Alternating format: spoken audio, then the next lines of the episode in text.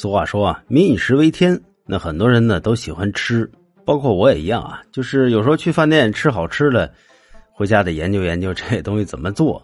那今天呢，我们来说说苏轼。苏轼呢，就是一个吃货，而且是个美食家。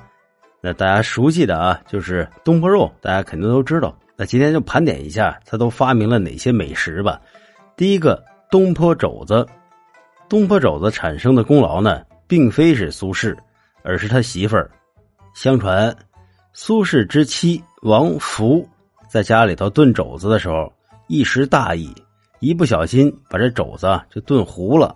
但也不是说特别糊，就是呃有点焦黄，并且粘到锅上了。然后呢，他就再加料，然后再烹煮，以此来掩饰这个烧焦的味道。那结果味道却是出乎意料的好。这苏轼一下就高兴了，心想这这玩意儿好吃啊，然后自己也尝试着制作，就留下了记录，并且呢向亲朋好友大力的推广，于是东坡肘子就由此传世。那这道菜肥而不腻，可以说是色香味形俱全。那第二个就是东坡春鸠会，这里面那个鸠啊就是斑鸠。苏大爷呢，他在黄州的时候。经常到周边去走动，一方面写诗，一方面喝酒。有一年春天，这苏东坡啊，他就来到相邻的一个州罗州，也就是今天黄冈市蕲春县蕲州镇。罗州呢，它从北齐到南宋一直都非常的有名，物产丰富，而且啊，城建豪华，风景优美，特别是它独有的特产蕲菜、蕲艾、蕲龟、蕲蛇。齐竹是闻名八方，苏大爷呢，他就吃了用蕲菜做的春鸠会。那北宋的时候，斑鸠它还是普通的鸟类，也比较容易捕获。那这道菜呢，是用了斑鸠的胸脯肉，精切成细丝儿，再加入脐段、姜丝儿、丁香干丝若干，用蛋清拌好斑鸠丝儿，再搁脐芡抓匀。锅中烧热茶油，将斑鸠丝儿投到锅里。炸散再捞起，将脐段、姜丝、丁香干丝清炒八分熟的时候，再投入斑鸠丝，然后再放上盐、胡椒粉、葱花，再合炒。于是这个蕲菜的辛香、丁香干子的豆韵、斑鸠丝的野鸟气息，合并了春时的新鲜味道，那实在是清新爽口，佐酒之佳肴。苏大爷呢，他游览完罗州，就返回黄州。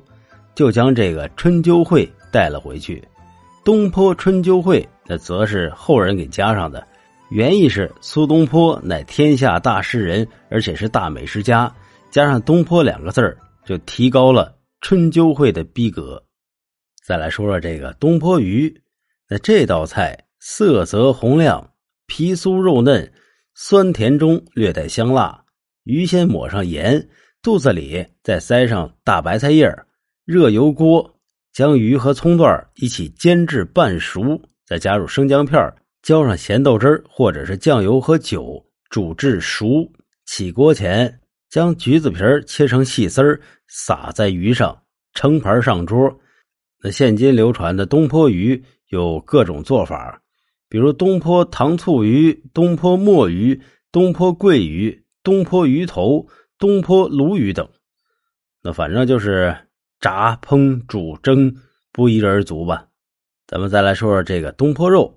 那东坡肉呢，属于是浙菜的菜系，以猪肉为主要材料，菜品薄皮嫩肉，色泽红亮，味纯汁浓，酥烂而形不碎，香糯而不腻口。东坡肉色香味俱全，深受人们的喜爱。慢火少水多酒是制作这道菜的诀窍。东坡肉用猪肉炖制而成，一般是一块二寸许的方正形的猪肉，一半为肥肉，一半为瘦肉，入口肥而不腻，带有酒香，十分的美味。那相传是北宋诗人苏东坡所创制。东坡肉的最早发源地是湖北的黄冈。苏东坡谪居黄冈的时候，因为当地的猪肉多，所以肉还便宜，才想出了这种吃肉的方法。再说一个。东坡豆腐，那苏东坡在被贬到黄州的时候，因为俸禄不高，所以啊，生活就过得比较简朴了，经常下厨待客。但是很无奈的就是食材有限呢，好的食材买不起，只能尽量将有限的食材做出来最美的味道。那一次偶然的机会，用黄州的豆腐制作了一道菜，大家吃过后那是赞不绝口。后来苏轼被贬到哪儿，这道菜就在哪儿流传开来。那么苏东坡啊，他是在黄州居住了有四年多，写了数百篇的诗歌、笔记还有文章。